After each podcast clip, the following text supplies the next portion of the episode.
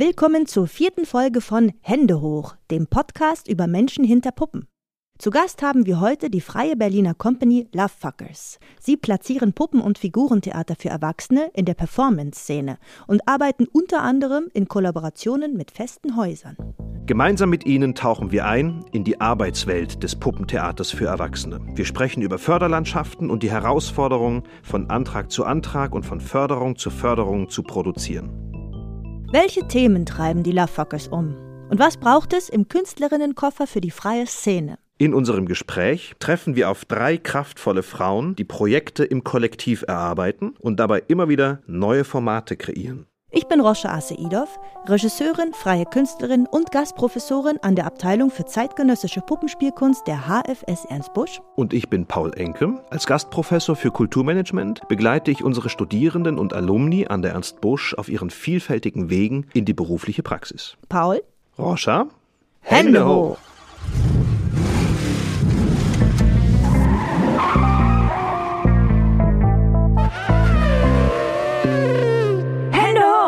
Menschen hinter Puppen. Okay, jetzt geht's los. Hallo und herzlich willkommen zur vierten Folge von Hände hoch. Wir sitzen heute auf einer der Probebühnen in der Ernst Busch. Es ist 19 Uhr und die Schule ist ein bisschen ruhiger geworden, denn die regulären Unterrichte sind für heute durch. Und wir begrüßen unsere Gäste für die heutige Folge. Das ist die freie Company Lovefuckers aus Berlin. Schön, dass ihr da seid. Herzlich willkommen. Hallo. Hallo. Und weil ich euch ja noch so gar nicht kenne, würde ich mich freuen, wenn ihr uns einmal euren Namen verratet und vielleicht uns auch noch sagt, in welchem der vielen Jahrgänge ihr studiert habt. Hallo, ich bin Annemie Wadava und ich habe von 2007 bis 2011 studiert. Hallihallo, ich bin Anna Menzel und ich bin 2009 fertig geworden. Ich bin Ivana Sajewitsch und auch ich bin 2009 fertig geworden mit Anna. Damals warnt ihr ja noch am Gebäude an der Parkau in Lichtenberg, ne? Das ist lange Jahre der Hauptplatz der Abteilung für zeitgenössische Puppenspielkunst gewesen, äh, neben dem Weiten Theater und auch dem äh, Kinder- und Jugendtheater Theater an der Parkaue.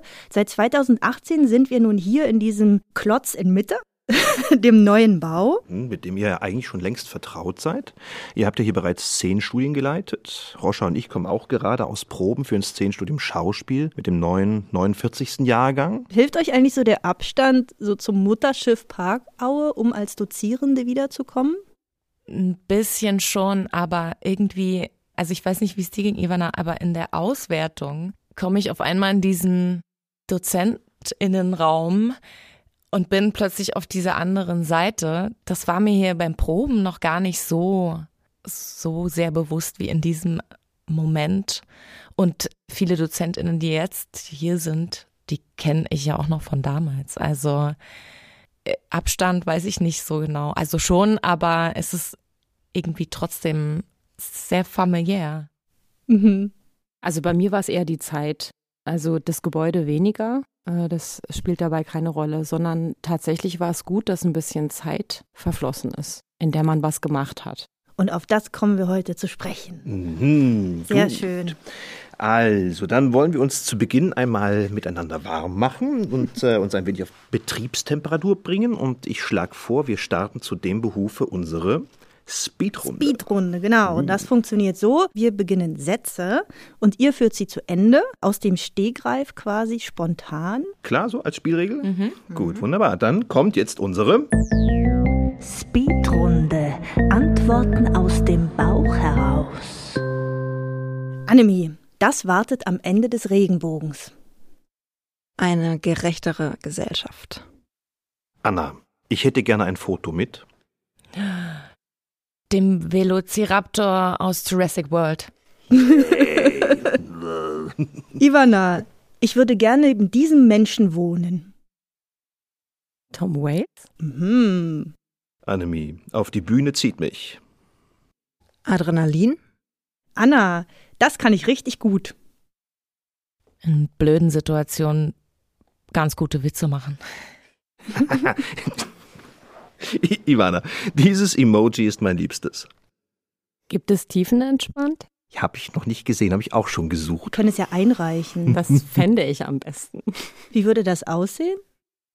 Wahrscheinlich mit so halb geschlossenen Augen, So. lächelnd. So ein bisschen wie bekifft. Oder dieser Biber, der auf dem Rücken schwimmt. Ah, Das ist auch nicht schlecht. Der ist so entspannt. Den kenne ich gar Der nicht. ist toll. Schicke ich dir nachher. Annemie, unter der Dusche singe ich. Gerade so Volks- und Kinderlieder. Ah, Anna, Liebe ist. Oh mein Gott, was ist das für eine Frage? Schön. Ivana, das fuckt mich ab. Mir fällt nichts ein. Oh, das ist aber heute der tiefenentspannte Tag. Der Biber, auf jeden Fall, der auf Der dem Rücken Biber. schwimmende Biber. Wir packen ihn in die Shownotes. Und das war die Überleitung quasi, haha, zu Lovefuckers. Ein großartiger Name übrigens, der einen so richtig anspringt und den man nicht mehr so schnell vergisst. Wie habt ihr den eigentlich gefunden und was verbindet ihr mit diesem Namen? Und, und vielleicht dazu, wie habt ihr euch gefunden? Der, der Name Lovefuckers ist damals entstanden, 2009. Ivana und ich, wir haben zusammen ähm, mein freies Diplom geprobt. Das äh, Stück hieß Pieps, du kleiner Vogel. Es war ein Stück von und mit Serienmördern und wir hatten Premiere im Schauspielhaus in Magdeburg. Es sollte halt ins Programm kommen und da kam halt die Frage, wie heißt ihr denn eigentlich? Und jetzt erzähl du mal weiter, weil ich weiß gar nicht mehr, Also ich erinnere mich, dass du immer erzählt hast, dass ich angerufen hätte und dir Hm. den Namen vorgeschlagen hätte. Ich habe vorher mit meinem Bruder darüber gesprochen, der fand es richtig scheiße, weil er meinte, wenn wir ernst genommen werden wollen, sollten wir den nicht nehmen. und wir sollten uns Gedanken machen, warum wir diesen Namen wollen. Und dazu ist uns aber schnell was eingefallen. Was ist die Story? Na, wir haben gesagt, das sind die zwei Hauptantriebe fürs Theater und auch für uns. Also wir haben ja immer wieder Dozenten und Regisseurinnen, und vor allem Regisseure, gehabt, die gesagt haben, dass Sex der Hauptmotor in allen Stücken ist. Deswegen kamen wir auf Fuck. Steile These. Oh wow, das habe ich tatsächlich noch nie gehört. Liebe war was, was uns alle echt massiv umgetrieben hat, manchmal auch in Zusammenhang mit dem zweiten Teil des Wortes. Ich finde es auch poetisch, muss ich sagen.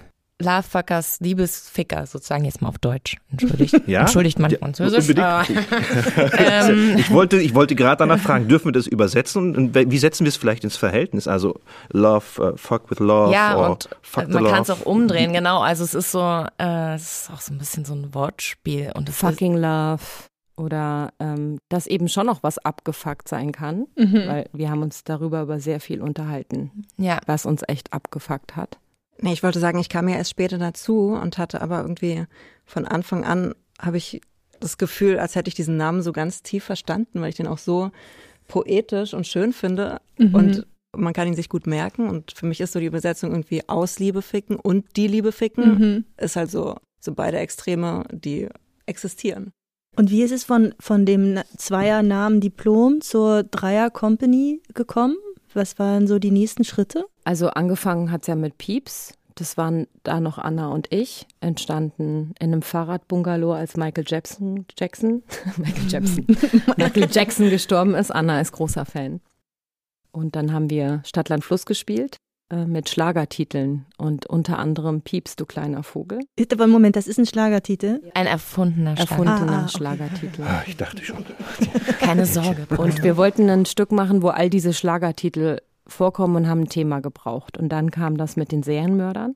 Und dann hatten wir die Chance, weil wir dann im 100-Grad-Festival Mhm. äh, den Preis gewonnen haben und mit Tarantino verglichen wurden, den wir damals echt ziemlich cool fanden. Wow. Wenn Quentin Tarantino Handpuppentheater machen würde, sähe es so aus. Mhm. Das hat uns natürlich mega gepusht. Das steht immer noch in unseren Anträgen drin. Mhm. Damit muss man Genau. wuchern. Wer hat das geschrieben? Wisst ihr das noch? Irgendjemand aus der Jury dort.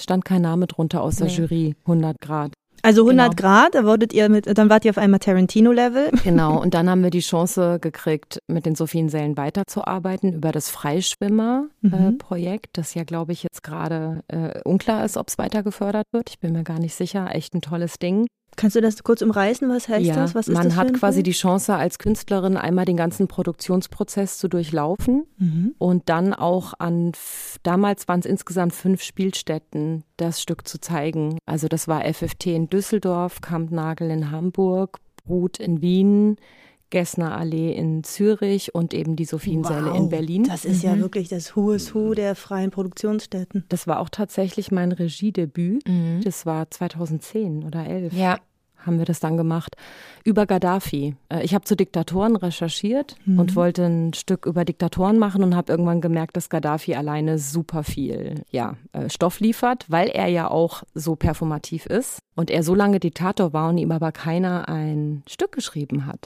Was ja dazugehört, wenn man Diktator ist. Klar.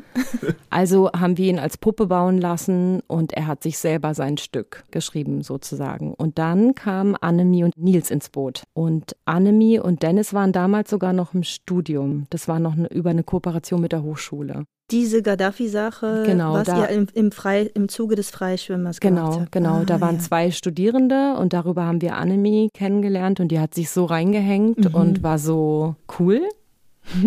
Und dann haben wir natürlich auf Tour auch darüber gesprochen, wie es weitergeht. Und dann war ziemlich schnell klar, dass Nils, Annemie, Anna und ich auch voll Bock haben, irgendwie weiterzumachen. Und dann haben wir zwei weitere GBR-Mitglieder ganz offiziell mit einem Vertrag 2011 aufgesetzt, glaube ich. Und dann hattet ihr die Vierer GBR gegründet, so richtig mit Sekt und äh, eigenem Konto. und dann ging die Förderantragsmaschine, denke ich mal, los. Aber mit so einem Freischwimmer im Hintergrund natürlich wahrscheinlich mit ein paar offenen Türen oder schon ein paar Kontakten, wenn ihr überall dort gespielt habt, dann hat man ja schon so, so Referenzen auch, die wichtig sind, ne? Na, das war so das Ding, dass es dann ja erstmal so komisch schleppend weiterging. Mhm. Also, dass es eigentlich nicht so gut funktioniert hat und ja auch bis heute noch ein bisschen die Frage ist, warum dieser Einstieg nicht besser geklappt hat, weil das schon so eine tolle Möglichkeit war. Ich kann mich auf jeden Fall an Gaddafi erinnern. Das war auf jeden Fall ein fettes Ding. Ich meine, da war ja auch dieses Ding so, dass das genau in der Zeit vom arabischen Frühling auch war. Eben. Wir bei den Proben Eben. immer dachten, krass, wenn das jetzt auf Libyen überschwappt so Ja, und dann eben. ist das halt passiert Und genau er ist in ja der auch gestorben, oder? Ja, genau. Und das letzte Mal, als wir gespielt haben, war er dann schon tot. Ich glaube, beim mittleren Mal war er irgendwie untergetaucht oder so. Also es war echt so voll dran am. Es war irgendwie voll so im Zeitgeist. Wir haben nie wieder so eine dicke Pressemappe bekommen wie damals mit Gaddafi. Aber tatsächlich, ich würde sagen, es lag an zwei Dingen oder dreien vielleicht, warum es nicht gleich losging. Das eine war Geld. Also damit meine ich auch ganz klar unsere individuelle finanzielle Stabilität. Mhm. Weil wir damals schon gemerkt haben, dass viele Gruppen sich eben erstmal verschulden, um Mhm. überhaupt produzieren zu können. Die Antragssituation war eine völlig andere als heute. Es gab keine Recherchenstipendium. Wir Mhm. haben immer auf diesen Einzelprojektantrag des Senats hingefiebert und wenn der nicht geklappt hat, was auch der Fall war ein paar Mal, ist die Welt zusammengebrochen Mhm. und wir wussten einfach nicht, wie wir weitermachen sollen. Und zu diesen Netzwerken ja, wir hatten diese tolle Gelegenheit, da zu spielen und das ganze Freischwimmerding ist super, aber es ist nicht automatisch was daraus entstanden. Wir hatten auch das Gefühl, dass wir schon eine spezielle Nische becken. Wir waren nicht diese klassischen Performance-Künstlerinnen, sondern wir hatten eben die Puppe und irgendwie war das, ich hatte immer das Gefühl, wir müssen unseren Weg noch so selber und irgendwie anders finden.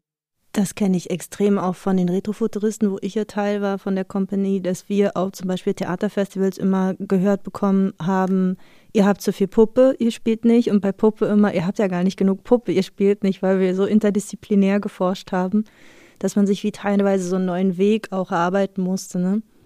Also ähnlich, wenn man so an den Rändern so arbeitet, ist es manchmal gar nicht so verständlich für das Außen, wie man es eingrenzt, in was für eine Box. Und diese ganzen Häuser brauchen irgendwie immer dann doch eine Box. Ja, absolut. Also wir haben immer wieder, bis heute, ne, machen wir auch immer wieder schon so eine Art Bestandsanalyse, würde ich sagen. Also wir hinterfragen sehr viel, warum wir wo wie jetzt gelandet sind. Und das ist auf jeden Fall ein Knackpunkt gewesen. Dieses, wie können wir uns platzieren und noch sichtbarer machen. Mhm. Und äh, die Frage, wäre es leichter, wenn wir jetzt nur Klassiker machen, was wenigstens ein paar Leute kennen? Müssten wir mehr Mainstream machen? Müssten wir kleinere Produktionen machen. oder noch größere, Mhm. weil Unternehmen investieren, um sich zu vergrößern. Also die Ex, ne? Also es ist Mhm. immer so, wir reden sehr viel darüber tatsächlich, was die richtige Strategie ist. Auf jeden Fall. Äh, ja, wir können ja mal den ersten äh, Punkt anreißen, Ich bevor wir sind ja schon voll mittendrin in der Materie, denn wir haben hier eigentlich irgendwo unseren Sch- äh, Gesprächsstaffelstab liegen und der wird nämlich jetzt übergeben mit der ersten Frage des vorherigen Gasts. Also das ist wirklich unser investigativer Staffellauf, der jetzt beginnt. Der letzte Gast von Hände hoch wird euch jetzt eine Frage überreichen. Und dieser Gast war Michael Hatzius. Und Michael Hatzius ist Echsenbändiger Comedian, auch hier Alumni von der Puppenspielabteilung. Und der hat uns eine Frage für euch dargelassen und die hören wir uns jetzt mal an. Die Frage des vorherigen Gasts. Hallo liebe Lovefuckers, liebe Grüße. Ähm, ich würde euch fragen, also ich bin ja immer viel alleine auf der Bühne und muss alles mit mir ausfechten. Wenn ihr eine Gruppe seid mit drei Leuten, worüber streitet ihr? Und habt ihr in eurer Gruppe Rollenverteilungen? Also dass es jemanden gibt, der die Organisatorin ist und jemand, der die Kommunikatorin ist und jemand, der die mh, inhaltliche Treiberin ist oder so? Oder wie verteilt ihr eure Aufgaben? Äh, oder die Aufgaben, die anstehen? Hallo Micha. Danke für die Frage. Streiten wir uns? Nee, wir streiten uns nicht, aber ich glaube, es gibt manchmal so Unzufriedenheiten, die wir dann, und da brauchen wir dann so ein bisschen Zeit, um, also meistens lösen die sich dann wieder auf. Ich glaube, wir haben auch schon öfter mal angedacht oder versucht dann auch immer wieder so zu kommunizieren darüber und das klappt oft nicht aus zeitlichen Gründen. Eigentlich wäre das super, immer wieder auch so über diese kleinen Sachen so zu sprechen. Und dann mangelt es oft so an der, an der Zeit. Aber es ist so unglaublich schön, dass das, dieses lange Zusammenarbeiten irgendwie, dass das immer wieder doch weiter ging. Weil ich glaube, es gab so ein paar Momente, wo man sich auch hätte vorstellen können, dass es jetzt äh, vielleicht nicht mehr weitergeht, aber irgendwie ähm, haben wir immer wieder gut zusammengefunden, obwohl es nie richtig krass gekracht hat oder so. Also man pumpt sich vielleicht mal an, aber das sind meistens Stresssituationen, wo alle auf 180 Grad ackern und ähm, dann pumpt man sich da mal an, aber das ist dann, das ist dann nach zehn Minuten auch wieder egal, weil das spielt keine Rolle. Ich hätte auch gesagt, dass wir uns nicht streiten und kann alles so unterschreiben. Und ich würde noch hinzufügen, dass wir alle immer ans Projekt denken. Und ich glaube, das macht's leichter. Wir sind unterschiedlich, aber in manchen Sachen auch ähnlicher. Also in manchen Sachen sind wir uns ähnlicher oder ihr beide oder wir beide oder so. Wenn ihr jetzt mal über Rollenverteilung nachdenkt, habt ihr feste Rollenverteilung oder sind die auch fluide oder was sind so Rollen in eurer Company? Also jetzt ausgesprochene feste Rollenverteilung haben wir nicht. Und ich glaube auch zu dem Punkt vorher, dass so dieses, dass wir über so lange Zeit zusammenarbeiten, hat auch, macht auch ganz viel aus. Also wenn ich so dran denke, in den ersten zwei, drei Jahren irgendwie, wie ich da in der Gruppe war oder wie ich euch beide auch wahrgenommen habe, ist ganz anders, als ich euch jetzt kenne und wahrnehme. Und ich glaube, da hat sich auch ganz viel geändert, dass man da dann irgendwie manchmal milder ist, weil man jemanden besser kennt, manchmal härter ist. Also, oder irgendwie ist das, macht das so ganz viel aus, sich wirklich so zu kennen und auch das Leben kennenzulernen. Also es euch kennenzulernen, das Leben kennenzulernen. Mhm. Das ist so ganz spannend. Und also wir reden oft darüber, ob es besser wäre, ganz klare Rollen zu verteilen, weil wir dann vielleicht schneller vorankommen würden oder so. Und in einzelnen Projekten gibt's ja auch so Rollenverteilungen, aber ich finde es auch gerade schön, dass wir das dann immer wieder so offen lassen und öffnen, weil ich dadurch die Möglichkeit habe, ich kann wirklich das machen, was ich machen will mit den Lafagas und mhm. bin nicht jetzt da, habe da nicht eine Funktion und wenn ich darauf irgendwann keine Lust mehr habe, dann muss ich mir irgendwie einen anderen Job suchen, sondern das ist so eine Welt, wo ich auch ja mich auch ändern kann. Also ich erinnere mich am Anfang würde ich schon sagen, dass ich es ein bisschen pushen wollte oder mir das so am wichtigsten war oder ich so Zugpferd war, aber ich wollte nie so eine Rollenfestlegung. Ich weiß auch noch, wie wir auf dem GBR-Vertrag echt Probleme hatten, uns aufzuteilen in Geschäftsführung und künstlerische mhm. Leiterin und das dann irgendwie gemacht haben, aber eigentlich damals schon gesagt haben, wir wollen uns ja weiterentwickeln. Mhm. Und ich weiß auch noch, dass du, Annemie, mal zu mir gesagt hast, als ich darüber gesprochen habe, wie es weitergeht mit uns als Gruppe, dass du meintest, naja, du hast mich schon wie so als Chefin wahrgenommen. Und dann wusstest du ja nicht, wie weit soll man jetzt so ein Eigenengagement. Und ich war total geschockt, weil ich gemerkt habe, ich will das gar nicht. Mhm. Also ich will total weg von diesem Machtding. Und natürlich hat jeder von uns manchmal so, so eine Idee und so einen Plan und wird das dann gerne irgendwie so durchdrücken. Und seitdem das dann mal so offen auf dem Tisch lag, habe ich das Gefühl, war es fluide. Und jetzt vor allem seit Way Out würde ich sagen, sind wir alle drei ziemlich so auf einem Level, auch was die Orga angeht. Mhm. Und so, dass man teilweise auch unausgesprochen merkt, aha, die kümmert sich jetzt gerade um das. Und das auch äh, für mich eine massive äh, Vertrauen und, und Erleichterung ist, dass man weiß, man ist ja nicht alleine. So, weil das jetzt alle machen können. Und das ist der schwierigste Part und der, wo wir uns auch lange drum rumgedrückt haben, alle. Weil wir eigentlich keinen Bock auf Produktion hatten. Also die, die Orga der Produktion. Ja. Wie, wie habt ihr es euch draufgezogen? Learning by doing oder habt Ja. ihr. Und übers Müssen. du Übers hast ja Müssen. keine Wahl. Also es macht ja keiner. Ja. Oder du suchst und suchst, aber wir haben dann niemanden gefunden. Oder wir Ist konnten niemanden Geldfrage bezahlen. Wahrscheinlich, oder? Ja, ja und das ist, also tatsächlich sind wir schon auch, würde ich sagen, reingeschubst worden. Und das waren auch so Punkte, wo in meinen Augen noch eher die Gruppe unter Gefahr stand. Also zieht man es jetzt weiter durch Ja. oder hört man jetzt auf, weil es einfach äh, eine Überforderung Ja.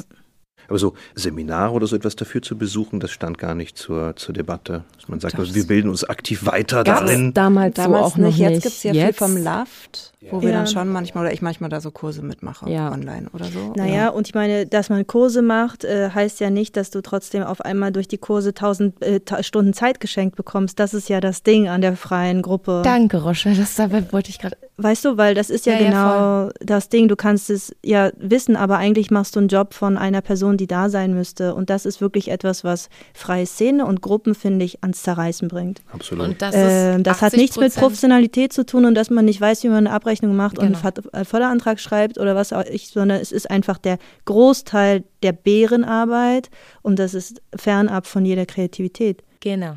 Da hätte ich jetzt eigentlich an der Stelle, genau, das ist nämlich genau der Punkt. Da braucht man nicht noch zehn Seminare, sondern Money, um genau, jemanden bezahlen zu können. wissen, Ja. also will man das oder will man das nicht?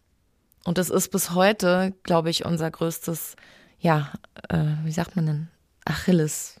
Sehne? Ferse? Wie heißt Ah, ist ein gutes Bild, tatsächlich. Ja, und das äh, auch immer wieder eine Frage wert. ja. Immer wieder, das sind die Stress, das sind diese, das sind das nicht die Premieren oder Nee. die Endprobenwochen. Also ja auch, aber nicht vorrangig. Das sind die Stressmomente, die echt anstrengend sind und die sehr viel Kraft kosten und Energie.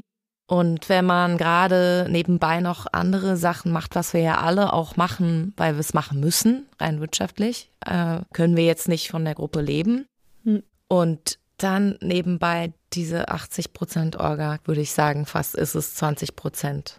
Ich hätte es schon immer begrüßt, wenn man relativ früh, und ich glaube aber, es gab auch schon solche Versuche, dass man unser Studium relativ früh in der Studienzeit koppelt mit sowas wie Kulturmanagement zum Beispiel. Wir haben ja selber gemerkt, wir haben uns eben also wir während dem Studium und Annemie auch schon während dem Studium kennengelernt. Und das sind die Beziehungen, die dann wirklich tragfähig sein können, Mhm. weil nichts anderes ist es. Wir führen eigentlich eine Langzeitbeziehung miteinander und manchmal clinchen wir mehr aufeinander und dann geben wir uns wieder Raum. Aber ich finde, ähm, das ist ja genau dieses Ding. Es ist super, dass es das jetzt auch im Studien, im Studiengang gibt. Und es ist, hat auch ein bisschen was, das zu verbinden mit der Arbeit, also dieses Management und dieses Business-Gedanken und das ein bisschen in der Hand zu haben. Aber eigentlich ist es total schade, weil wenn die KünstlerInnen mehr Zeit hätten einfach für die Kunst und es so ausgelagert werden würde und dass man sagt, man muss sich mit diesem Management gar nicht beschäftigen, es wäre eigentlich schon eine Traumvorstellung.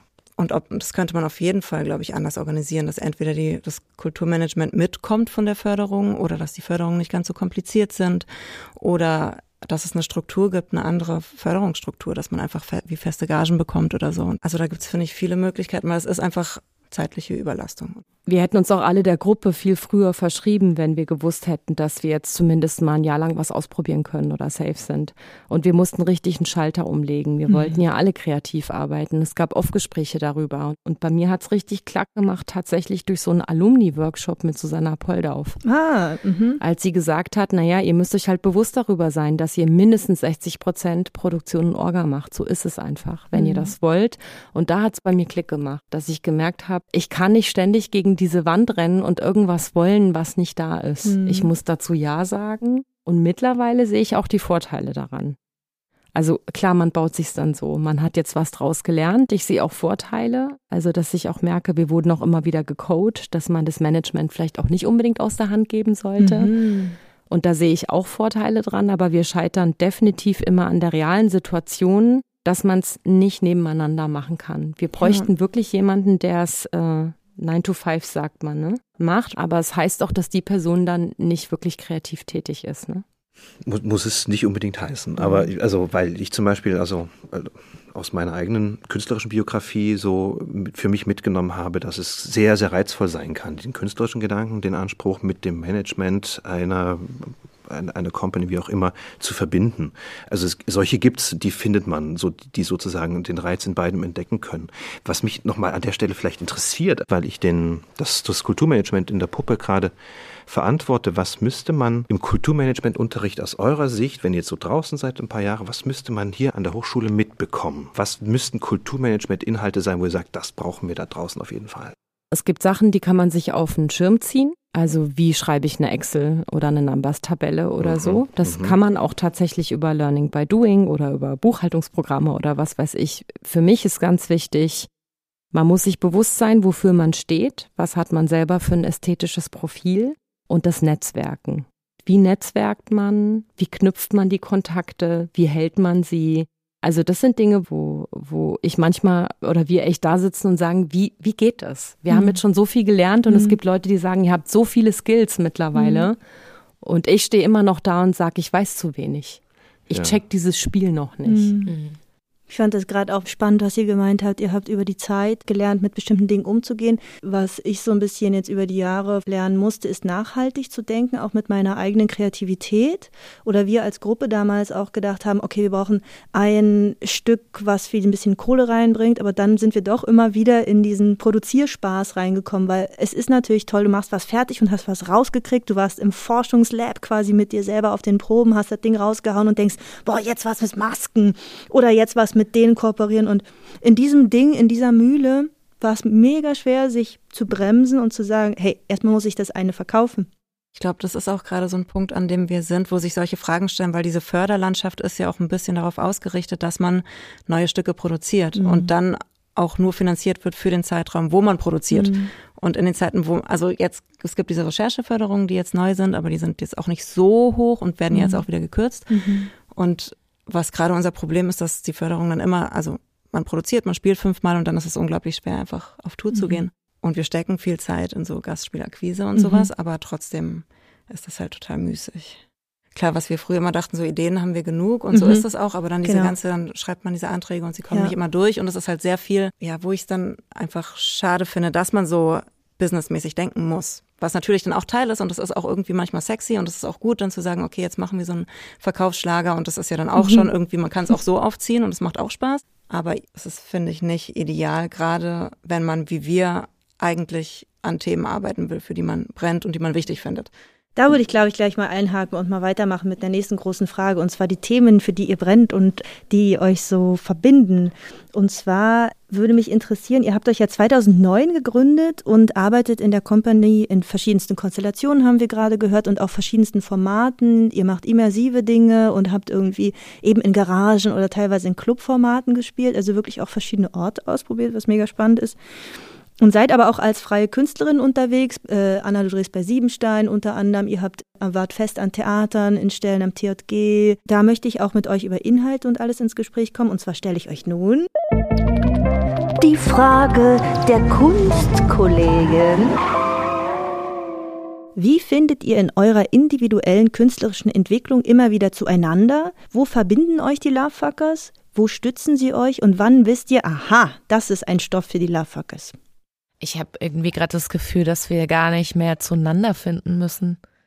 Wir hatten ja den Luxus, durch diese vielen Anträge uns selber mal auf ein Manifest zu schubsen. Ihr habt ein Manifest geschrieben. Wir haben ein Manifest geschrieben und wir haben auch was, was wir ganz häufig immer noch in die Texte schreiben über uns, nämlich, dass äh, wir uns definitiv für zeitgemäße Themen interessieren. Also wir sind immer irgendwie am Zeitgeist dran. Wir sind an Außenseitern gerne dran. Oder uns interessiert das, wo eigentlich keiner so richtig hinguckt.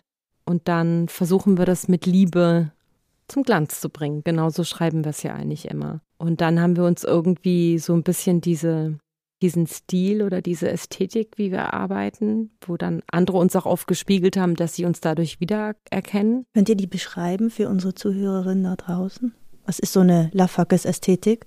Also wir haben die vier Ps. Puppen, Pop, Performance, Projektion. Mhm. Die kommen fast immer vor. Alle. Mhm. Dass wir sehr trashig, wovon wir eigentlich immer auch weg wollten, Du aber immer immer noch ein bisschen trashig sind. Dass wir uns eigentlich immer das Scheitern erlauben und das dann eher auf der Bühne sichtbar machen wollen, weil wir das spannend finden. Und dadurch entsteht auch oft die Ästhetik. Also in den ersten Jahren waren die Puppen auch sehr trashig. Bei Pieps hast du ja aus Anna aus den Staaten so One-Dollar-Puppets äh, gekauft. Ich war im One-Dollar-Shop und wir haben geguckt, was wir haben. Und aus Schaumstoff irgendwas mit einer Schere, mit Nadeln zusammengesteckt. Also das ist heute auf jeden Fall anders. Absurderweise ist Teil der Lafak-Ästhetik aber auch sich nicht auf eine Puppenart festzulegen. Also dass es wirklich darum geht, zu gucken, was ist der Inhalt und welche Puppenform und mhm. welche Puppenästhetik passt dazu. Und ihr habt ja so einzelne Texte, ich erinnere mich gerade an den Text von Army of Lawfuckers, der so sehr martialisch ist. Es gibt solche Revolutions- Kurztexte, ist das was, was euch immer noch so umtreibt oder hat sich in der Zeit irgendwie was verändert oder wollt ihr eigentlich noch radikaler auf die Bühne? Also eigentlich beides, was bei Ami ja auch so ein bisschen so ein Versuch war. Klar, das eine ist so dieses Textliche, aber auch so ein bisschen radikaler auch vom Theater weg oder so ein bisschen mhm. das so aufzubrechen, was immer nicht ganz so gut funktioniert hat, aber es gibt dann dieses Ding mit den Mitgliedsbeiträgen oder dass man irgendwie guckt, wie, wie mhm. ähm, geht das Stück noch nach dem Stück auch weiter, was wir eigentlich jetzt schon auch oft mit als Hintergedanken haben. Oft wird es dann doch noch, also es sind schon meistens Theaterstücke, die wir machen, obwohl wir das, jetzt das letzte Mal hatten wir auch so ein Game-Format, was noch mehr in eine andere Richtung Das war Way Out, oder? Way Out. Mhm. Könnt ihr kurz das Way Out-Format vielleicht äh, umreißen? Läuft es eigentlich noch Way Out? Wir hoffen sehr, wenn wir einen Ort finden, wo wir spielen können, weil, also wir wollen es unbedingt weiterspielen, mhm. weil da sind ähm, die Lebensläufe von zehn unglaublich tollen Frauen drin, verpackt mit ganz vielen verschiedenen Medien behandeln wir. Also es muss eigentlich noch, wir wollen es unbedingt weiter spielen, aber es Und ist man halt kann deren Ideen freispielen. Es ja. ist wie so eine, wie eine Rauminstallation, es ist wie oder? eine Mischung zwischen Theater Escape, Room, immersives Projekt. Es gibt Räume, in denen ist nur eine Installation und du gehst immer zu dritt oder zu viert durch, durch einen Raum, hast eine bestimmte Zeit, dort ein Rätsel zu lösen mhm. und kannst diese feministischen Ideen freispielen oder halt mhm. nicht.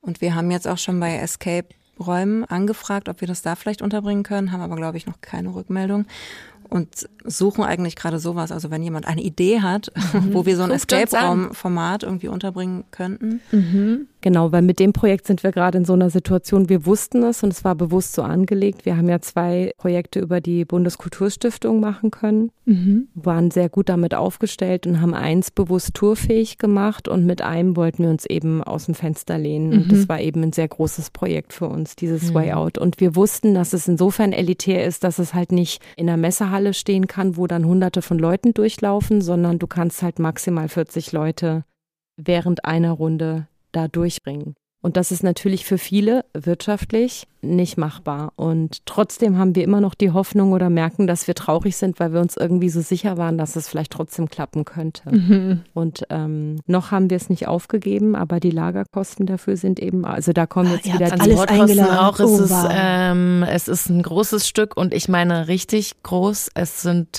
zehn Räume. Wir haben 75 Wände und zwölf Türen mit einem großen Innenraum noch. Also äh, wir brauchen dass wir brauchen einen Zwölftonner, einen LKW, um das überhaupt transportieren zu können. Und da könnt ihr euch auch ausrechnen, was da so eine Tour kostet. Wo habt ihr das gemacht, die letzten Male? Also wo, wo lief Wir haben es in Dresden und, und in Wien gespielt. TJG und Dschungel Wien, oder? Mhm. Genau, und im mhm. Dschungel Wien.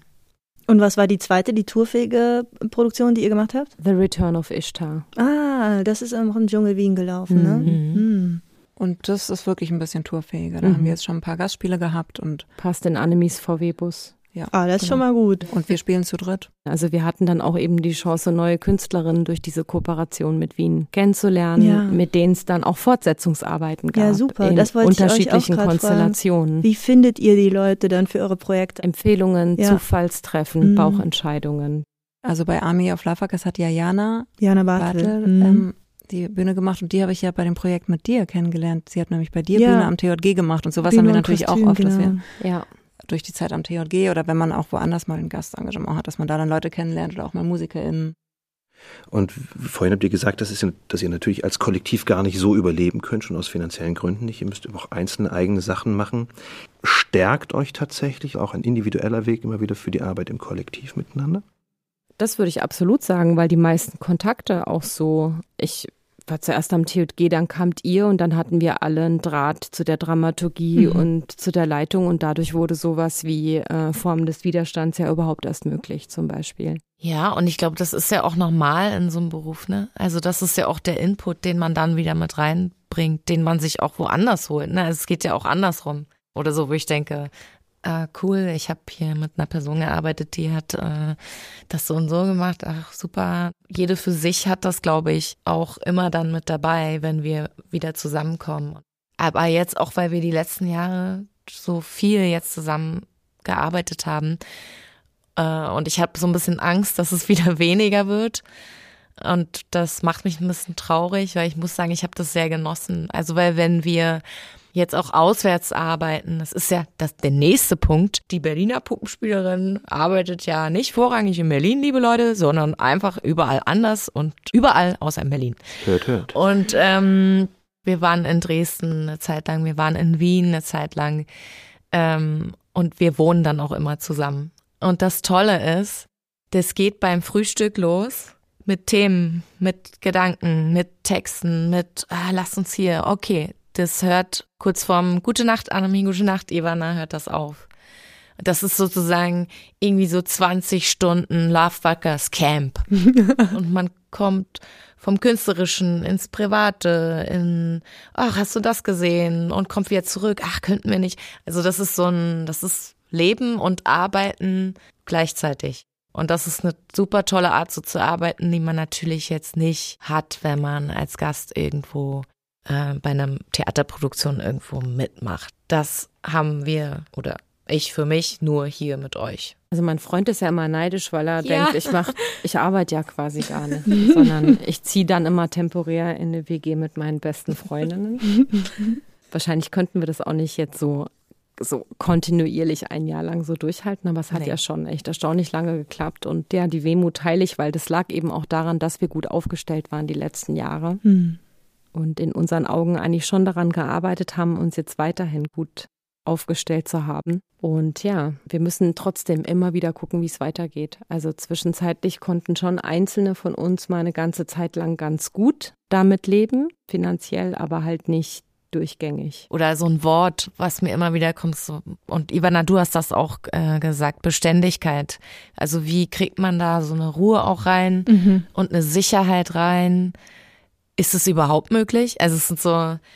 Ähm, ich meine, es gibt uns jetzt seit 14 ja, Jahren. Ja, eben, das ist das 14 naja, Jahre, das ist, aber wow. das möchte ich mal dazu sagen, weil das ist wichtig, dass es immer wieder neu entscheiden, ja. weil das so unsicher ist aufgrund auch von finanziellen, von der finanziellen Situation einfach und dann noch das Glück zu haben. Also ihr kennt das ja selber, das ist ja eh schwierig, dann zu sagen, okay, wir drei wollen zusammen spielen oder ein Projekt machen, überhaupt diesen Zeitraum zu finden, mhm. wo das geht. Und je mehr du auswärts arbeiten musst, desto schwieriger wird das natürlich dann auch. Also es ist wie so ein, ja, da beißt sich so ein bisschen die ja. Katze in den eigenen Schwanz. Und vielleicht abschließend zu meinem Blog. Mich würde total interessieren, wenn man jetzt mal die ganzen Money-Sorgen nicht hat und die ganzen Zeitsorgen, weil äh, wir haben kurz im Olympiastadion ja. gequatscht. Das war so toll, Leute.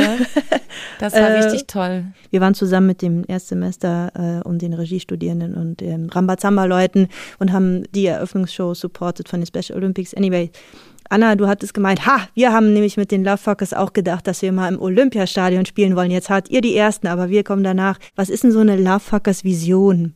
Das ist ja wie so eine Vision. Wir wollen äh, im Olympiastadion spielen.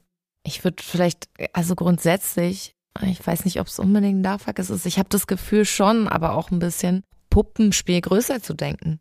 Also dieses kleine Ding, ein bisschen aus dieser Nische rauszuholen. Und mhm. eben, das war so ein Bild von uns, was wir da mal mhm. hatten, irgendwie mit diesem raus, Leute, geht alle, ihr PuppenspielerInnen, geht alle ins Olympiastadion und äh, macht da was, weil das, es ist noch zu klein. Es ist einfach zu klein. Also größer denken, Leute. Das Olympiastadion ich denken. Mit größer denken. Raus, liebe Leute. Ich ähm, stell uns mal was in die Mitte zu. Unsere kleine hm. Losbude. genau. Wir haben nämlich hier eine Kleinigkeit vorbereitet, von der wir selbst gar nicht so richtig wissen, was sie für uns bereithalten wird. Also das ist ein geschlossenes Glas mit lauter grünen Zettelchen. Genau, denn wir haben uns umgehört in unserer Studierendenschaft und da Fragen gesammelt von den Leutis an euch. Und aus der Sammlung dieser Fragen in dem Glas dürft ihr jetzt eine Frage herausfischen. Die Frage aus der Studierendenschaft. Geöffnetes Glas. Die Frage wird geöffnet. Welche Formen des kollektiven Arbeitens habt ihr in den letzten Jahren gefunden bzw. ausprobiert? Also jetzt bei den letzten beiden Projekten Ishtar und Wayout haben wir, finde ich, schon sehr kollektiv gearbeitet. Also so dieses kreative Kopfteam. Also sonst, natürlich hat man noch ein weiteres Team, aber das war angefangen mit Corinne, die ja Regie gemacht hat für ein Stück, was eine Idee von uns war. Da haben wir einfach zu viert, wir haben so lange diskutiert, bis wir alle damit okay waren, was wir da jetzt machen.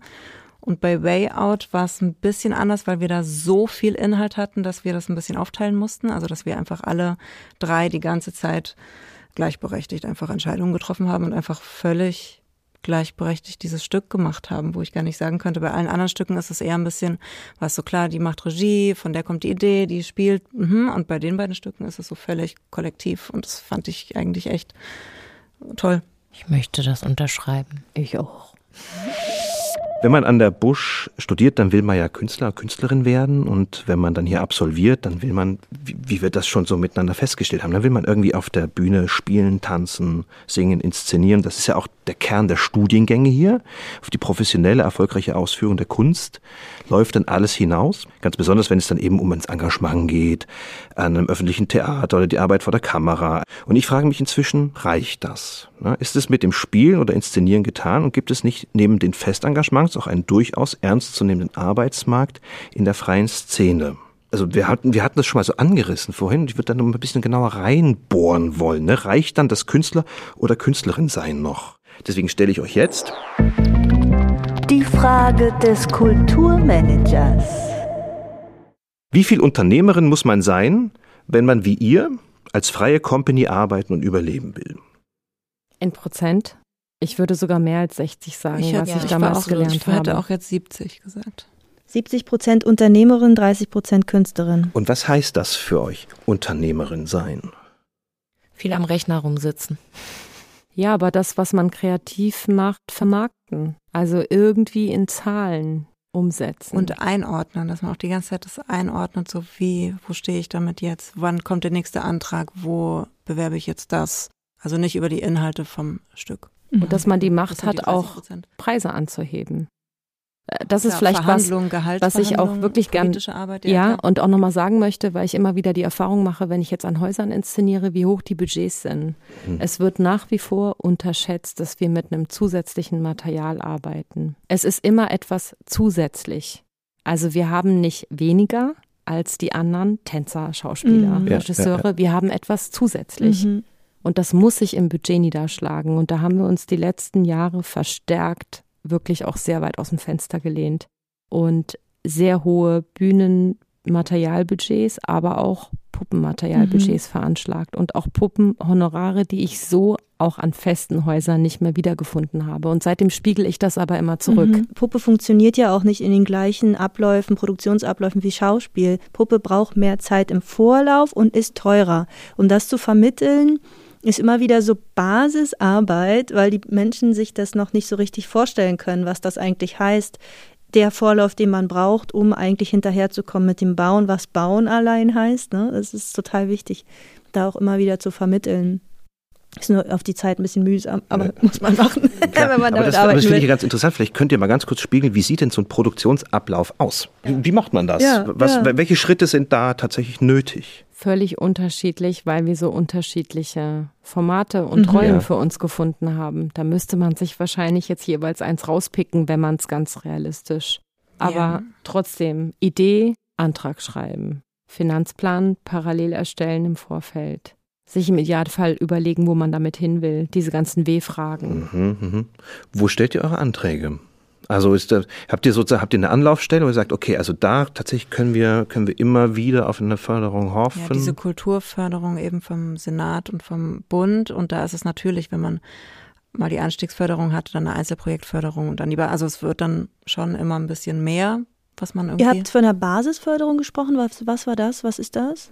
Das ist Basisförderung? eine zweijährige Förderung, wo man auch nicht nur Projektkosten Mhm. beantragt, sondern auch für die Struktur ein Mhm. bisschen was veranschlagen kann über zwei Jahre. Also dass man irgendwie auch Social Media, Mhm. äh, Büro, Lagerräume. Lagerräume, und Mhm. sowas. Ähm, genau. Und Das ist auch vom Senat? Das ist auch vom Ja. Senat. Es Mhm. gibt auch eine vierjährige Konzeptionsförderung. Die gibt es auch. Und dann ist das sozusagen, okay, dann also stellt er einen Antrag und dann gibt es ähm, Dann wartet man erstmal eine ganze gibt Weile. die Blackbox. Und manchmal ist es natürlich dann wie fast kurz vor einem Projekt, bevor das Projekt eigentlich losgehen soll.